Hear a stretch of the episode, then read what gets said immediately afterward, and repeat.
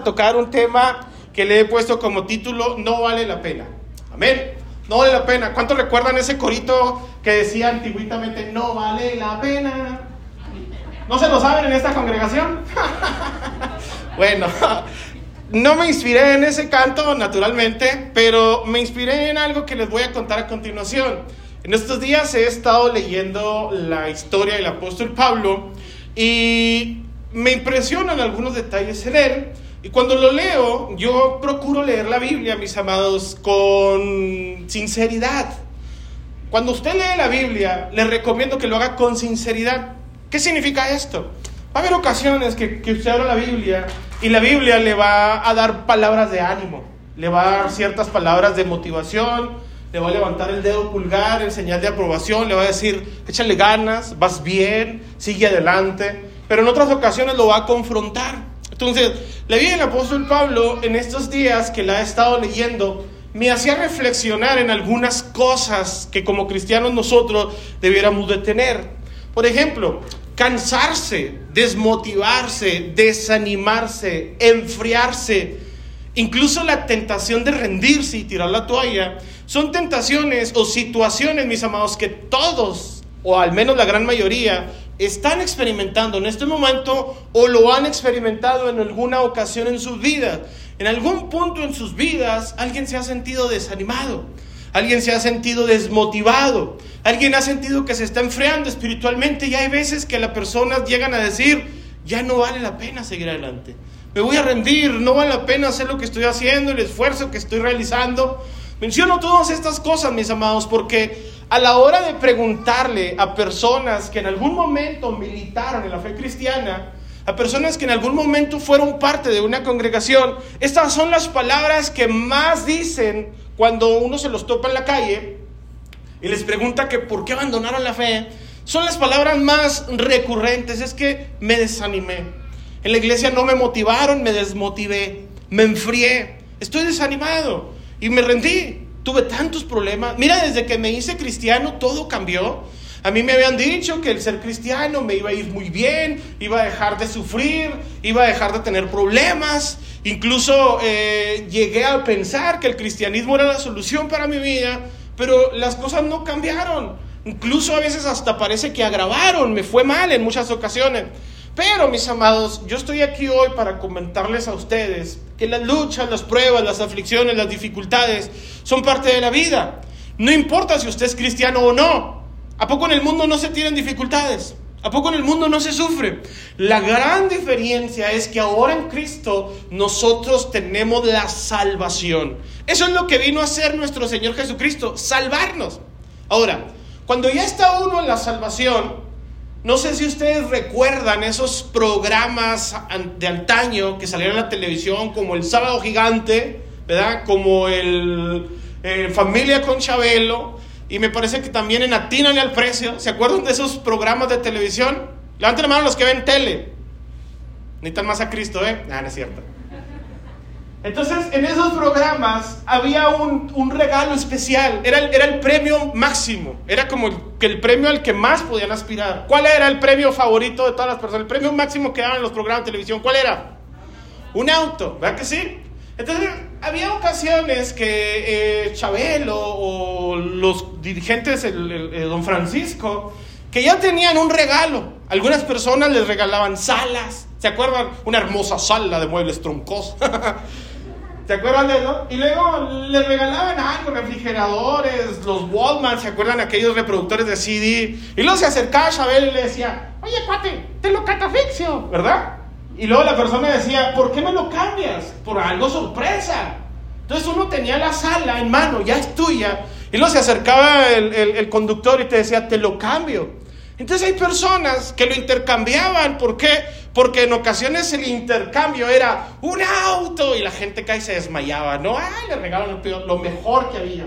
Pero lo sorprendente era, mis amados, que en ocasiones el regalo eran unos pases para el próximo show. le regalaban unos boletos para que le hicieran las uñas ahí en una tienda de la esquina o para comprarse unos refrescos afuera.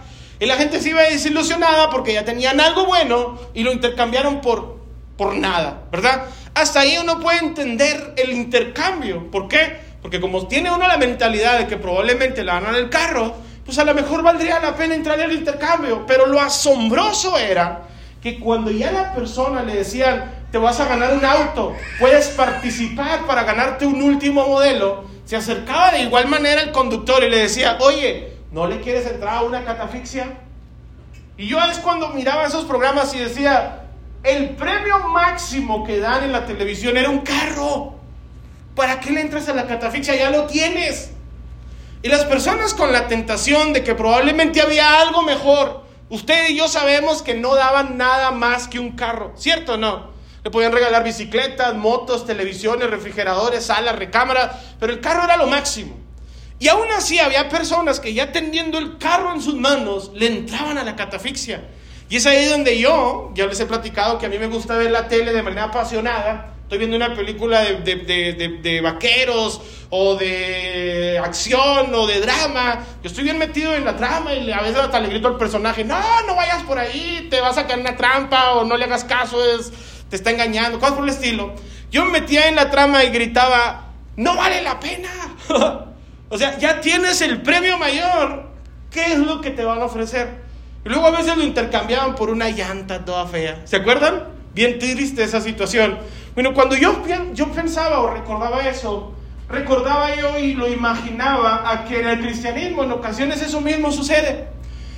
Tú como persona en este mundo puedes alcanzar muchas cosas económicas, materiales, eh, financieras, puedes alcanzar muchas cosas, fama, popularidad, pero ¿qué mejor habrá en el mundo que tener asegurado un boleto para la salvación? ¿Qué puede existir mejor que ser salvo? ¿Qué puede, ¿Qué puede existir mejor que estar sentado a las moradas eternas junto a nuestro Señor y Salvador Jesucristo?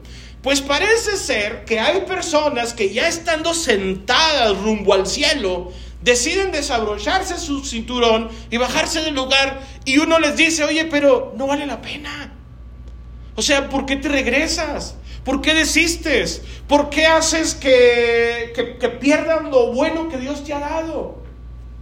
y tratan de manejarlo en algunas ocasiones con palabras como cansancio, desmotivado, desanimado, enfriamiento. Y yo le quiero preguntar, este tipo de sentimientos o emociones que nosotros llegamos a experimentar en el cristianismo, también las hemos experimentado en el mundo. Y del mundo no salimos. El mundo nos ha maltratado, el mundo nos ha herido, el mundo nos ha traicionado, pero hay personas que se empeñan en estar en el mundo. Pero en la iglesia, cuando llegan a la casa de Dios, cuando reciben a Jesús en su corazón, Cristo entra en sus vidas y empieza a arreglar nuestra situación, es ahí también cuando empezamos a decir, ya me cansé. ¿Cansado de qué? Ya me desmotivé. ¿Qué necesitas más motivación que el cielo? ¿Me explico o no? Entonces, yo cuando empecé a comprender estos detalles me di cuenta de que estas cosas no son nuevas. Esto de desanimarse, desmotivarse, desanimarse, enfriarse, incluso la tentación de rendirse, son cosas que han sucedido siempre. Por ejemplo, mire, anteriormente, poquitos años atrás, a lo mejor algunos lo recuerdan, hacíamos campañas de evangelización masivas. Rentábamos estadios, lienzos charros, nos organizábamos toda la comunidad de pastores e invitábamos a una cruzada de sanidad y de milagros a un predicador famoso. ¿Se acuerdan de eso? Había veces que, le estoy hablando de algunos años atrás, ni siquiera hace mucho tiempo, invitábamos a predicadores como Gigi Ávila, como eh, Jimmy Swagger, y algunos otros más predicadores y llenaban los estadios y como iglesia nos organizábamos todos. Nos organizábamos para rentar sonido, para rentar el estadio o el lienzo charro, donde quiera que se fuera a realizar. Y nos organizábamos para asignarnos tareas para la campaña.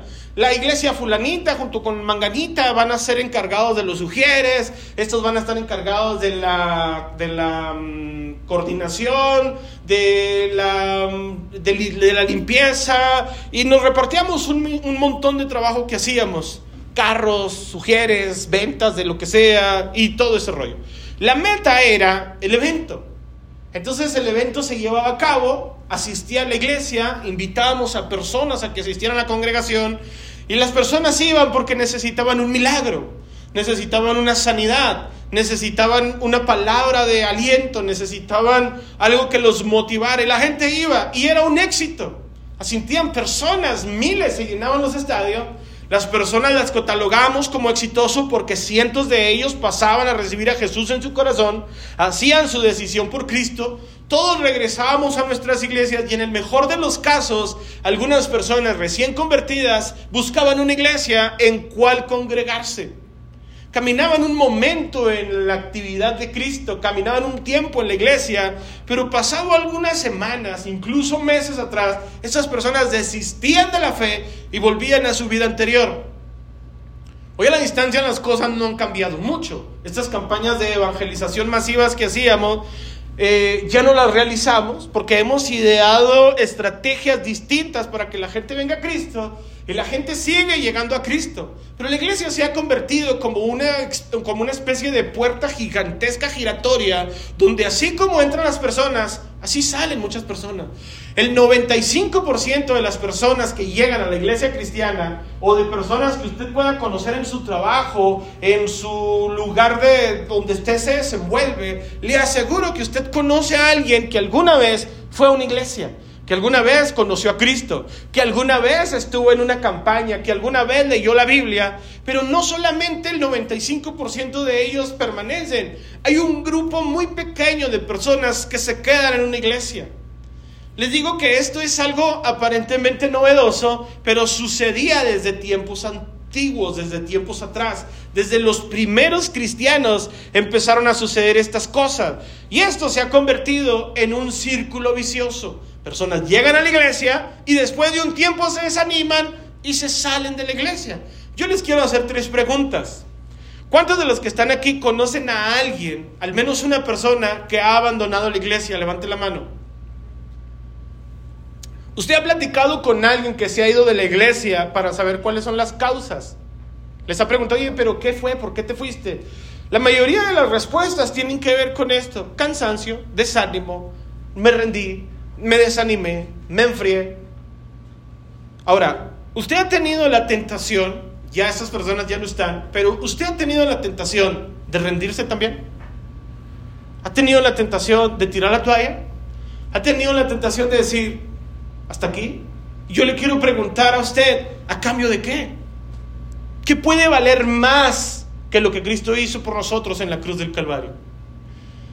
Yo recuerdo hace unos años eh, un canto que decía, no me mueve, Señor, para quererte el cielo que me tienes prometido, ni tampoco me detiene el ofenderte el infierno que es de todos tan temido. Dice, lo que me empuja es tu amor de tal manera que aunque no hubiera cielo te amaría. Y si el infierno tampoco existiera, de tal manera sin ti me moriría. Y este es un canto, mis amados, que si usted lo piensa bien, habla de la determinación de los creyentes en esa etapa de la vida, en ese momento en el que estaban viviendo. Ellos decían, Señor, yo te amo no por el amor al cielo, ni tampoco por el temor al infierno, te amo porque he comprendido el sacrificio que hiciste por mí.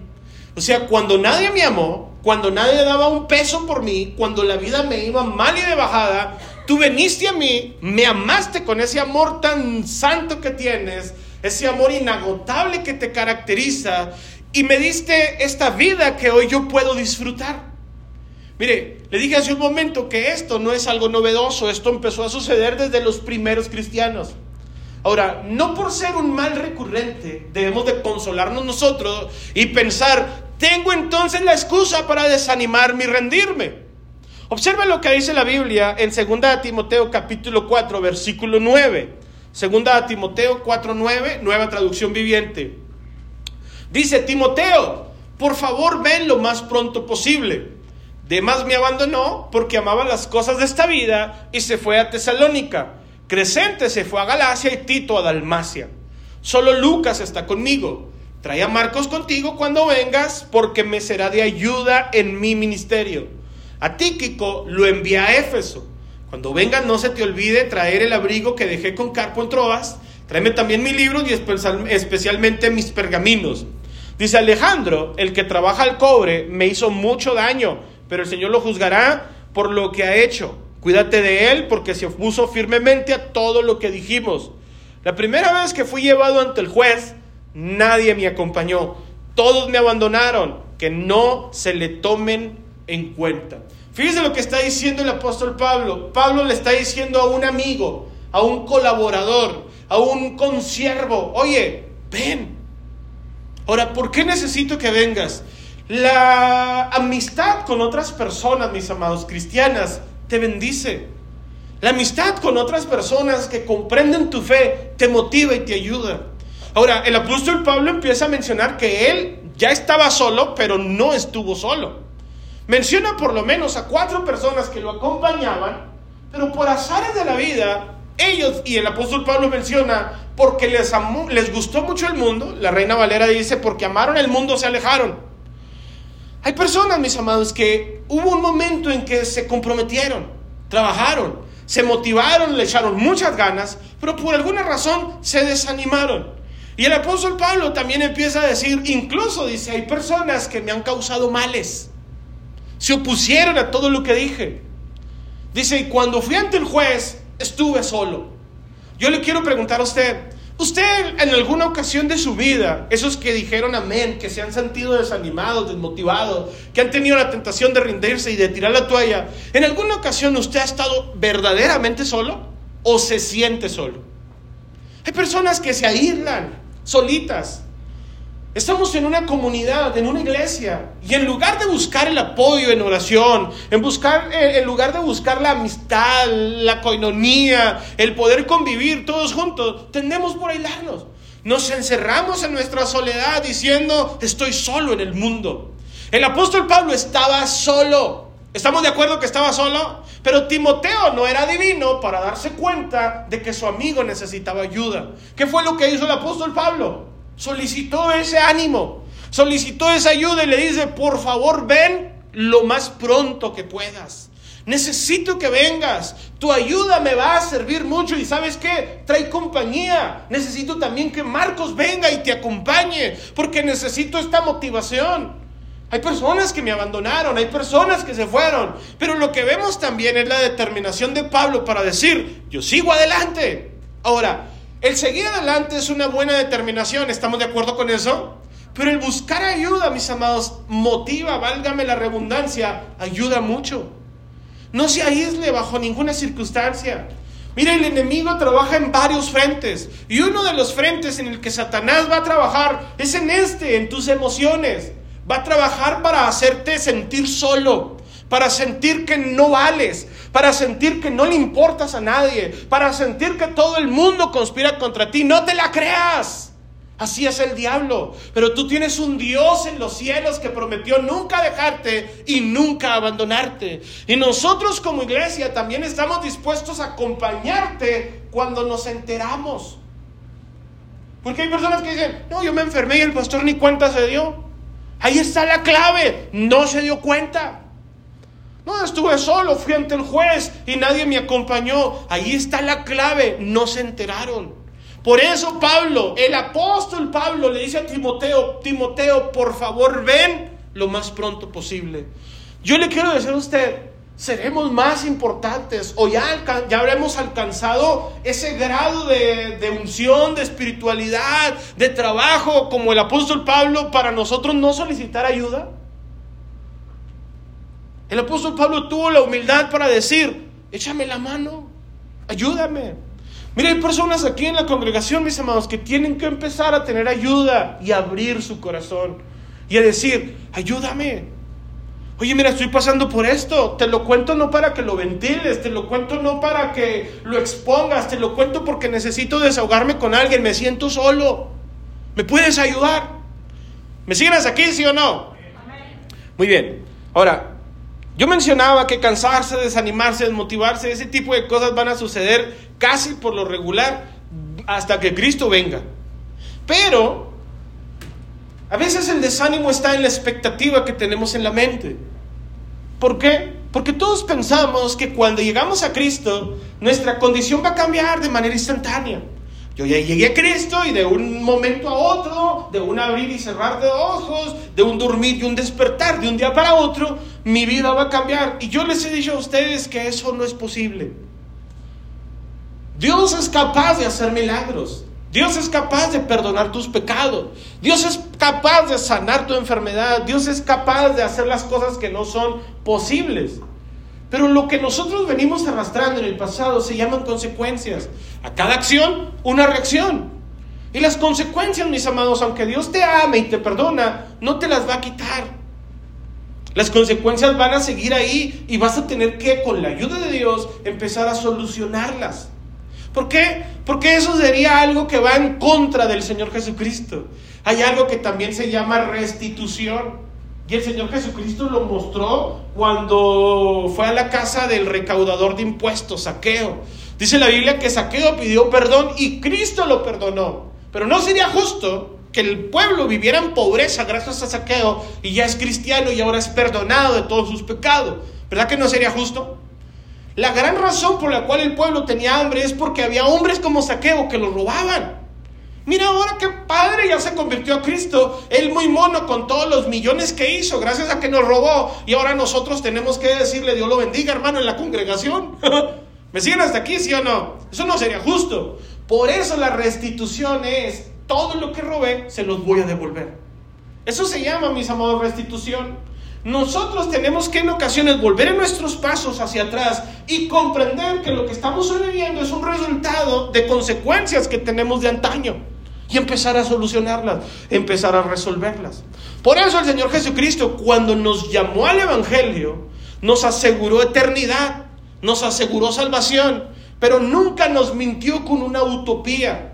No nos dijo, en cuanto llegues aquí, todo va a ser color de rosa. Las consecuencias que tiene vas a tener que empezar a resolverlas. Pero ya vas a tener asegurada tu salvación. ¿Me siguen hasta aquí, sí o no? Dice la Biblia en Juan capítulo 16, versículo 12, es el Señor Jesucristo hablando. Juan 16, 12, dice, aún tengo muchas cosas que deciros, pero ahora no las podéis sobrellevar. Pero cuando venga el Espíritu de verdad, Él os guiará a toda la verdad, porque no hablará por su propia cuenta, sino que hablará todo lo que oyere y os hará saber las cosas que habrán de venir. O sea, van a venir más cosas. Pero el Señor anticipó algunas y por eso dice en el versículo 12, todavía tengo más que decirles. Pero ahorita no las van a poder sobrellevar. No las vas a poder asimilar. Por esa razón, si usted puso atención, esto de que todavía tengo más que decirles significa que les había estado diciendo algunas cosas. ¿Estamos de acuerdo? ¿Qué cosas? Usted lo puede leer en su casa desde el capítulo 15, pero no eran buenas noticias. El Señor Jesucristo les dijo, tengo que ser muy claro con ustedes, ustedes son mis discípulos. ¿A cuántos les gusta ser discípulos de Cristo? Levanten la mano, dígame amén. Dice, ustedes son mi discípulo y yo los amo como su maestro, pero tienen que comprender que así como tratan al maestro, van a tratar a sus discípulos o en ocasiones hasta peor.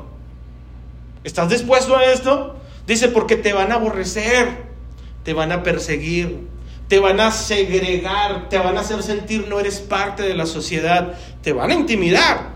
Muchas ocasiones, dice, te van a golpear. E incluso, dice algunos, hasta los van a matar. ¿Están dispuestos a esto? Ahora, es bien fácil decirlo desde la comodidad de su oficina o desde un templete eh, rodeado de personas. Pero el Señor Jesucristo lo estaba poniendo en práctica y fue consistente con su enseñanza. Vino al mundo y sufrió eh, abominación, sufrió humillaciones, lo persiguieron gran parte de su ministerio, le cerraban las puertas en algunos lugares, lo intimidaban constantemente, te quieren matar los fariseos, que no vayas para allá porque te están buscando. Nunca se dejó intimidar. Y al final de su ministerio, porque él así lo decidió, permitió que lo golpearan, incluso que hasta lo mataran. ¿Cierto o no? ¿Por qué como cristianos nosotros queremos algo distinto? Si él fue suficientemente claro para decirle, bástele a su discípulo ser como su maestro. Si somos discípulos de Cristo, entonces nosotros tenemos que aceptar que junto con los beneficios de la unción, de la gracia, de la salvación, vienen también martirios, sufrimientos, intimidaciones, pruebas, luchas, tribulaciones, aflicciones. Vienen con el paquete. ¿Estás dispuesto entonces a comprender que ya estás sentado en los lugares celestiales por fe en Cristo Jesús, pero tienes que pagar un precio en este lugar? ¿Estamos de acuerdo, sí o no? Ahora, parece que los apóstoles sí lo entendieron bien. Escuche bien lo que dice la Biblia en Hechos capítulo 14, versículo 22. Reina Valera, una vez más. Hechos 14, 22. Dice, confirmando los ánimos de los discípulos, exhortándoles a que permaneciesen en la fe y diciéndoles, es necesario que a través de muchas que, dígalo fuerte, muchas tribulaciones entremos en el reino de Dios. Y usted dirá, ah, caray, que todavía no estamos en el reino de Dios. No, no, aún estamos en esta tierra. Pero ya tenemos, vamos a llamarle así, la visa para poder entrar al reino de Dios cuando Cristo venga por nosotros o nos llame a su presencia. Pero ¿sabe qué? No es fácil, dice la palabra. ¿Sabe quién está diciendo estas palabras? Lo está diciendo el mismo apóstol Pablo que le está pidiendo ánimo a Timoteo. A Pablo en muchos lugares, en algunas ocasiones, le habían dado hasta para llevar al pobre. Miren, lo, odiaban con un odio jarocho. Levanten mano los que son de Veracruz. No, no me pueden resolver esa duda que tengo. ¿Por qué dicen odio jarocho? ¿Los jarochos son muy rencorosos o qué? Pero dice la Biblia que al apóstol Pablo lo odiaban y cada vez que lo veían lo apedreaban, le daban hasta para llevar al pobre. Y él, dice la Biblia, que ahí está otra vez en Listra, se está sacudiendo el polvo de la golpiza que le dieron anoche y le está diciendo a los seguidores, oigan, no se asusten. Esto que está pasando tiene que pasar. El Señor Jesucristo nos dijo que pasaría. Así que yo les exhorto a que permanezcan en la fe. Les exhorto a que sigan echándole ganas. Dicen, ¿por qué esto? Esto no es nada. Van a venir cosas peores. En ocasiones me van a dar, es más, ya me han dejado como muerto en tres ocasiones. Y miren, sigo adelante porque aún no alcanzo el reino de Dios. Voy a seguir hasta que Cristo venga. Eso se llama determinación, seguridad y se llama también de que comprendían de qué se trataba el Evangelio. El Evangelio, mis amados, es que Dios te dio algo que no puedes pagar, carísimo por cierto, comprado con la sangre de Cristo, que tú no merecías, pero Cristo te lo dio nada más porque le dio gana. ¿Les queda claro? Pero lo más importante de esto, mis amados, es que nadie te lo puede quitar. Y el diablo te odia porque él sí te lo dio a ti y a él no. El diablo te odia porque tú eres salvo por la gracia de Cristo Jesús. ¿Y qué va a hacer? Como no te lo puede quitar, Satanás quiere que tú lo abandones. Como nadie me lo puede quitar porque esto me lo dio Dios, pero sí lo puedo dejar. ¿Me explico? ¿Cómo lo va a hacer el diablo? A través de la intimidación, a través de las luchas, de las pruebas, de las mortificaciones, a través de que tú te sientas desanimado, cansado, a través de que quieras desistir, a través de que quieras hacerte sentir menos. Es cuando el Satanás va a venir a tu vida y va a tratar de que abandones la fe. Yo estoy aquí para decirte, no vale la pena. Satanás puede golpearte si quiere, y si el Señor también le da oportunidad, Satanás puede venir a tu vida a tentarte, pero no vas a caer en la tentación porque juntamente con la tentación Dios da la salida. Dios está de tu lado, pero necesitas resistir y comprender que tú tienes un valor en Cristo Jesús porque Cristo te ama. Eso lo está enseñando el apóstol Pablo. Fíjense lo que dice el apóstol Pedro. Primera de Pedro capítulo 4 versículo 12, nueva traducción viviente por favor. Dice, queridos amigos, en la Reina Valera dice amados y en la Reina Valera antigua dice carísimos. Fíjense nomás, seremos caros nosotros. Fuimos comprados a precio de sangre, la sangre preciosa de Cristo Jesús. Te está diciendo, carísimos, queridos amigos, amados, no se sorprendan de las pruebas de fuego por las que están atravesando. Levanten la mano los que están atravesando pruebas. No se sientan sorprendidos. No te sientas sorprendido. Dice, como si algo extraño le sucediera. Ay, ¿qué me estará pasando? pues que eres cristiano. Tienes un enemigo que te odia, quiere lo que tú tienes. Pero tú tienes lo que nadie puede más tener, porque Cristo te ama. Dice, en cambio, alégrense mucho porque estas pruebas los hacen partícipes con Cristo de su sufrimiento para que tengan la inmensa alegría de ver su gloria cuando sea revelada a todo el mundo. Imagínenselo, por favor. Imagínense que usted llegue a las moradas eternas y se pueda topar frente a frente con su Salvador. Que pueda verlo a sus ojos. que Él lo reciba con los brazos abiertos. Que usted pueda arrojarse a su cuello, a sus pies, a sus rodillas, a su cintura. Que lo pueda abrazar y decirle gracias. Gracias Jesús, valió la pena. Valió el esfuerzo. Mira, estuve a punto de desfallecer y Dios le va a decir, sé que sí, porque yo estuve contigo sosteniéndote. Pero yo sabía que tú podías. Por eso te di esta batalla, porque sé que la puedes soportar, porque eres fuerte. No te menosprecies, el enemigo conoce la resistencia que tienes y por eso te ataca. Por eso te persigue, porque sabes el valor que tiene. Y el apóstol Pedro está diciendo, pero cuando la inmensa alegría de ver su gloria cuando sea revelada a todo el mundo. Si los insultan porque llevan el nombre de Cristo, serán bendecidos, porque el glorioso Espíritu de Dios reposa sobre ustedes. Sin embargo, si sufren, levanten la mano los que sufren, dice que no sea por sus pecados, que no sea por desobedientes si sufren, dicen que no sea por matar, robar, causar problemas o entrometerse en asuntos ajenos. En cambio, no es nada vergonzoso sufrir por ser cristianos. Alaben a Dios por el privilegio de que los llamen por el nombre de Cristo. Pues ha llegado el tiempo de juicio y debe comenzar por la casa de Dios. Y si el juicio comienza con nosotros, qué terrible destino les espera a los que nunca obedecieron la buena noticia de Dios. Además, si los justos a duras penas se salvan, ¿qué será de los pecadores que viven sin Dios? De modo que, si sufren de la manera que agrada a Dios, sigan haciendo lo correcto y confíenle su vida a Dios, quien los creó, pues Él nunca les fallará. Con esta palabra tendríamos ya para irnos a nuestra casa, ¿cierto o no? Mire, Dios te ama de una manera tan espectacular, mi hermano que el enemigo por eso te persigue, te odia. ¿Por qué? Porque él sabe que el juicio para nosotros los cristianos empieza en esta tierra. Y le voy a tener que explicar así brevemente y tendría que meterme en asuntos escatológicos. Pero la Biblia menciona que nosotros cuando Cristo venga y seamos arrebatados en un abrir y cerrar de ojos, no seremos juzgados. Mire, usted ya la libró. Si Cristo viene por su iglesia en el arrebatamiento y usted se va con Cristo, usted ya la libró usted ya pasó el juicio de Dios, porque el juicio de Dios para los cristianos es este. Para los que se queden, entonces sí tendrán que pasar diferentes procesos. Hay dos tipos de juicios, el gran juicio del trono blanco y el juicio de Dios. Uno de ellos es para nada más recompensarnos por las obras que hicimos en Cristo Jesús, pero el otro es para decirle a las personas públicamente, de frente a frente, condenado, échenlo al agua de fuego. ¿Me siguen hasta aquí, sí o no? Tú como cristiano tienes que comprender que si estás pasando por estas cosas es porque el juicio de Dios empieza primero en su casa. ¿Cuántos son de la casa de Dios? Ahora, la reina Valera dice, y si el juicio comienza por los de la casa, ¿dónde aparecerá el impío y el pecador?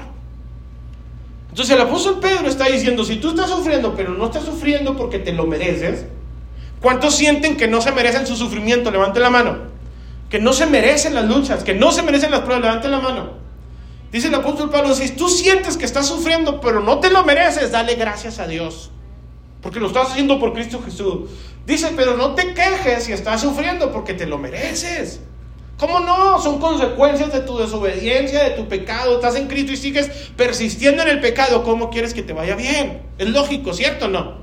Dice el apóstol Pedro, entonces esfuérzate, porque cuando Cristo venga, tú entonces serás bendecido cuando Cristo venga en su gloria. Cuando puedas ver la inmensa gloria de Dios, entonces tú dirás, valió la pena todo el sufrimiento. ¿Sí o no?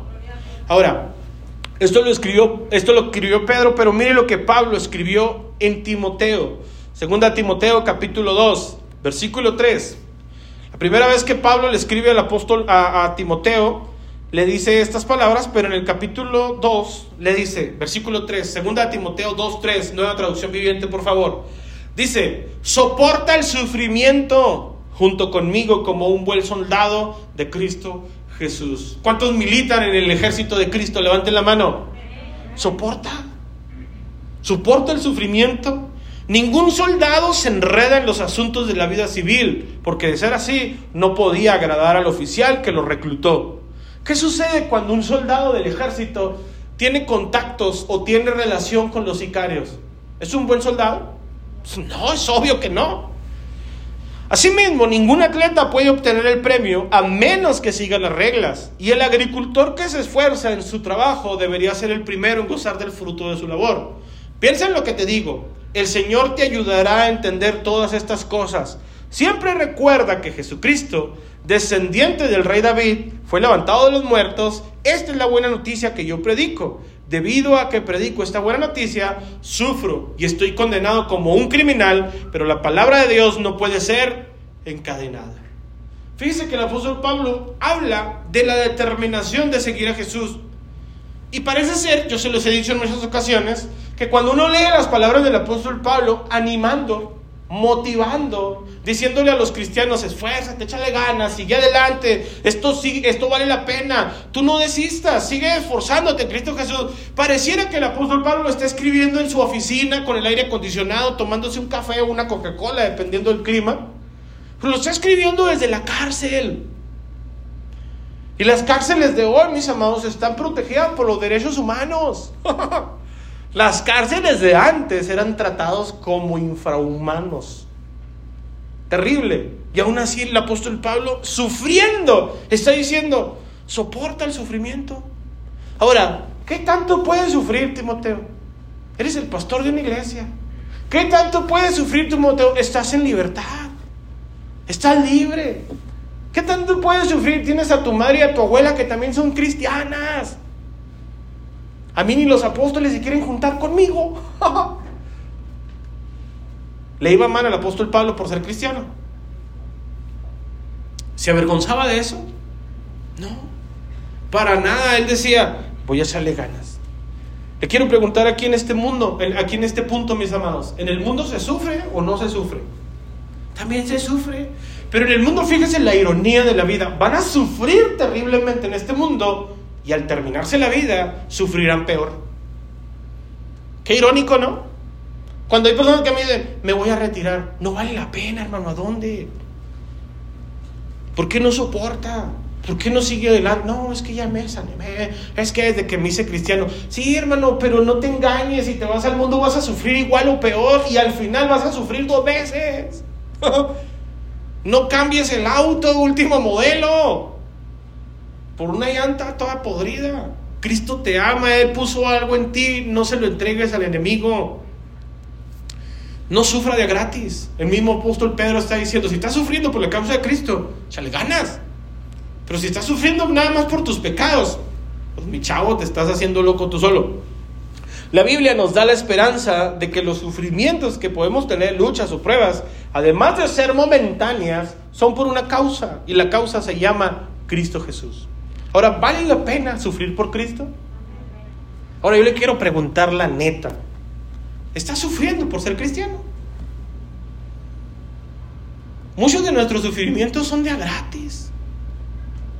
Nos metemos en problemas porque el mismo apóstol Pablo dice, pues te metes donde no te llaman. Robas, pecas, sigues haciendo lo malo. Pues ¿cómo quieres que te va bien? Pero si estás sufriendo con Cristo, échale ganas porque tu sufrimiento tiene causa y se llama Cristo Jesús. Mire lo que relató el apóstol Pablo, ya voy a terminar. Segunda los Corintios capítulo 11, versículo 23, nueva traducción viviente, por favor. ¿Son siervos de Cristo? Hace una pregunta. Levante la mano a los siervos de Cristo. Dice, sé que sueno como un loco, pero yo le he servido mucho más. He trabajado con más esfuerzo, me han encarcelado más seguido, fui azotado innumerables veces y enfrenté la muerte en repetidas ocasiones. En cinco ocasiones distintas, los líderes judíos me dieron 39 latigazos. Tres veces me azotaron con varas. Una vez fui apedreado. Tres veces sufrí naufragios. Una vez pasé toda una noche y el día siguiente a la deriva en el mar. He estado en muchos viajes muy largos. Enfrenté peligros de ríos y de ladrones. enfrenté peligros de parte de mi propio pueblo, los judíos, y también de los gentiles. Enfrenté peligros en ciudades, en desiertos, en mares, y enfrenté peligros de hombres que afirman ser creyentes pero no lo son. He trabajado con esfuerzo y por largas horas y soporté muchas noches sin dormir. He tenido hambre y sed, a menudo me he quedado sin nada que comer, he temblado de frío sin tener ropa suficiente para mantenerme abrigado. Además de todo eso, a diario llevo la carga de mi preocupación por todas las iglesias. ¿Quién está débil sin que yo sienta esa misma debilidad? ¿Quién se ha dejado llevar por mal camino sin que yo arda de enojo? Si debo jactarme, preferiría jactarme de las cosas que muestran lo débil que soy. Dios, el Padre de nuestro Señor Jesús, quien es digno de eterna alabanza, sabe que no miento. Cuando estuve en Damasco, el gobernador bajo el mando del rey Aretas puso guardias en las puertas de la ciudad para atraparme. Tuvieron que descolgarme en un canasto por una ventana en el muro de la ciudad para que escapara de él. Fíjense lo que está diciendo el apóstol Pablo. Esto va para los que se creen cristianos. Así empezó diciendo, ¿va que sí? ¿Son cristianos? Yo les quiero hacer la misma pregunta. No se enojen ni se pongan tristes. ¿Son cristianos? Como dos nomás. A ver, a ver, otra vez. Les voy a dar otra oportunidad. Otra oportunidad, cierto. Son cristianos. ¿Qué quieres? Dice el apóstol Pablo. ¿Que te vaya distinto que a Cristo? Porque si quieres que te vaya diferente que a Jesús, entonces te digo una cosa, no estás en el Evangelio correcto. Cristo te dijo, serás perseguido por mi causa. Sufrirás por mi causa. Te aborrecerán por mi causa. Por hacerte llamar cristiano, te van a tratar de matar, te van a intimidar, te van a perseguir, te van a azotar, te van a golpear. El diablo te va a perseguir con todas sus fuerzas pero soportan las aflicciones, porque dice el Señor en su palabra en Juan capítulo 16, muchas son las aflicciones del justo, pero de todas ellas te, te librará Dios, te librará Jehová. Yo le quiero decir una cosa, dice el apóstol Pablo, fíjese lo que les voy a decir, no es por presumir. ¿Creen que me gusta tener que contarles que me dieron cinco veces 39 azotes? Cinco ocasiones. ¿Sabe cuánto es? Si usted multiplica 5 por 39, 195. ¿Usted soportaría 195 latigazos por ser cristiano? Algunos hermanos aquí en la congregación no soportan ni la exhortación. Algunos cristianos de la congregación sienten que las predicaciones son pedradas. Dice el apóstol Pablo, encárgate, asegúrate de que el sufrimiento que estás teniendo y que las pruebas que estás pasando sean por causa de Cristo. De lo contrario, estás sufriendo en vano. Si te está yendo mal porque eres desobediente, I'm sorry for you, es lo que está diciendo. Pero si siendo obediente, siervo de Cristo, siguiendo sus pisadas, te va mal, entonces alégrate, porque este sufrimiento tiene causa. Cada golpe, cada latigazo, cada persecución, cada desánimo, cada humillación, cada mala palabra, cada prueba y cada lucha que venga sobre tu vida, dice el Señor, se multiplicarán en bendiciones en las moradas eternas. Confesaré tu nombre delante de mi Padre y de todos sus ángeles, dice el Señor, y te bendeciré como nunca lo he hecho. Pero si tu sufrimiento es por Cristo, pero si sufres por desobediente, si sufres por necio y por terco, estás sufriendo gratis, mi hermano. Encárguese, asegúrese de que su sufrimiento sea por Cristo Jesús. Termino con este versículo, Filipenses capítulo 2, versículo 5. Haya pues en vosotros este mismo sentir que hubo también en Cristo Jesús el cual siendo en forma de Dios no estimó el ser igual a Dios como cosa que aferrarse, sino que se despojó a sí mismo tomando forma de siervo, hecho semejante a los hombres, y estando en la condición de hombre, se humilló a sí mismo, haciéndose obediente hasta la muerte y muerte de cruz. Por lo cual Dios también lo exaltó hasta lo más alto y le dio un nombre que es sobre todo nombre, y toda lengua confiese que Jesucristo es el Señor para gloria de Dios Padre, porque en el nombre de Jesús se doblará toda rodilla de los que están en los cielos, de los que están en la tierra y de los que están debajo de la tierra. Si sufres por causa de Cristo, te bendigo con todo mi corazón. Vale la pena ser cristiano, pero si estás sufriendo de a gratis, te quiero decir algo. No vale la pena. Póngase en pie, por favor. Yo no quiero que sufras. Te lo digo con todo mi corazón. No quiero que te vaya mal. Pero si vas a sufrir, sufre por causa de Cristo. Vale la pena sufrir por Cristo. Cierre sus ojos. Padre, en el nombre de Jesús de Nazaret, hoy queremos confesar tu nombre.